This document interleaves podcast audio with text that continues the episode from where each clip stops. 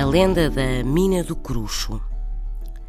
Conta-se que um dia andava um homem à caça com um cão, quando de repente o cão, correndo atrás de um coelho, se enfiou por uma frecha entre dois penedos. O caçador seguiu e, quando deu por si, estava numa mina que a meio tinha um grande altar dourado guardado por dois enormes leões.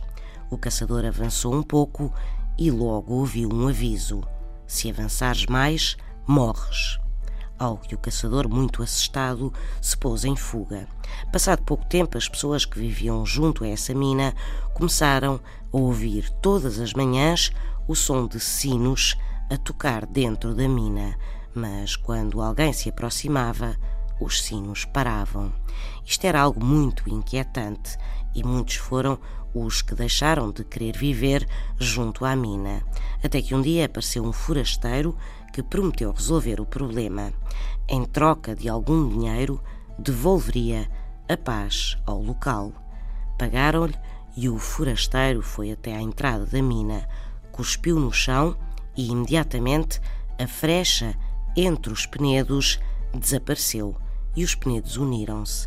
E desde esse dia que nunca mais ninguém ouviu os sinos nem viu os leões. São histórias assim mesmo.